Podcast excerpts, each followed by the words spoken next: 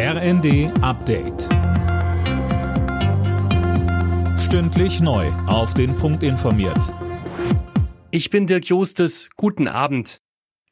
Tennisikone Boris Becker muss hinter Gitter. Wegen Insolvenzverschleppung schickt ihn ein Londoner Gericht für zweieinhalb Jahre in Haft.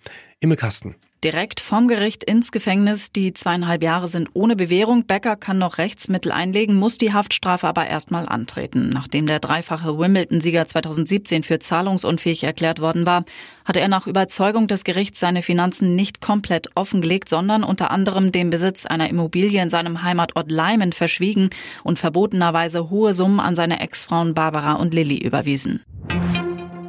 Der Chef der EU-Grenzschutzagentur Frontex, Legerie, ist zurückgetreten. Hintergrund sind mutmaßliche Menschenrechtsverletzungen an den EU-Außengrenzen. Mehr von Manuel Anhut. Ja, unter anderem geht es um illegale Pushbacks der griechischen Küstenwache. Die soll Geflüchtete auf Rettungsflößen aufs offene Meer hinausgeschleppt und ausgesetzt haben. Frontex soll das unterstützt haben und Legerie habe monatelang versucht, das Ganze zu vertuschen. Das zeigen Recherchen unter anderem des Spiegel. Die sogenannten Pushbacks sind nach internationalem Recht illegal, weil so verhindert wird, dass Schutzsuchende einen Asylantrag stellen können.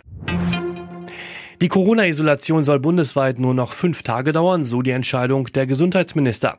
Kassenärztechef Gassen befürwortet die Entscheidung. Er sprach im ZDF von Eigenverantwortung. Die Lage sei noch zu unübersichtlich, sagte dagegen Virologe Martin Stürmer. Nach zwei Jahren Corona-Pause will München dieses Jahr wieder ein Oktoberfest feiern und zwar ohne Zugangsbeschränkungen. Vom 17. September bis zum 3. Oktober soll das größte Volksfest der Welt stattfinden. Vor der Pandemie lockte die Wiesen regelmäßig um die 6 Millionen Besucher an. Alle Nachrichten auf rnd.de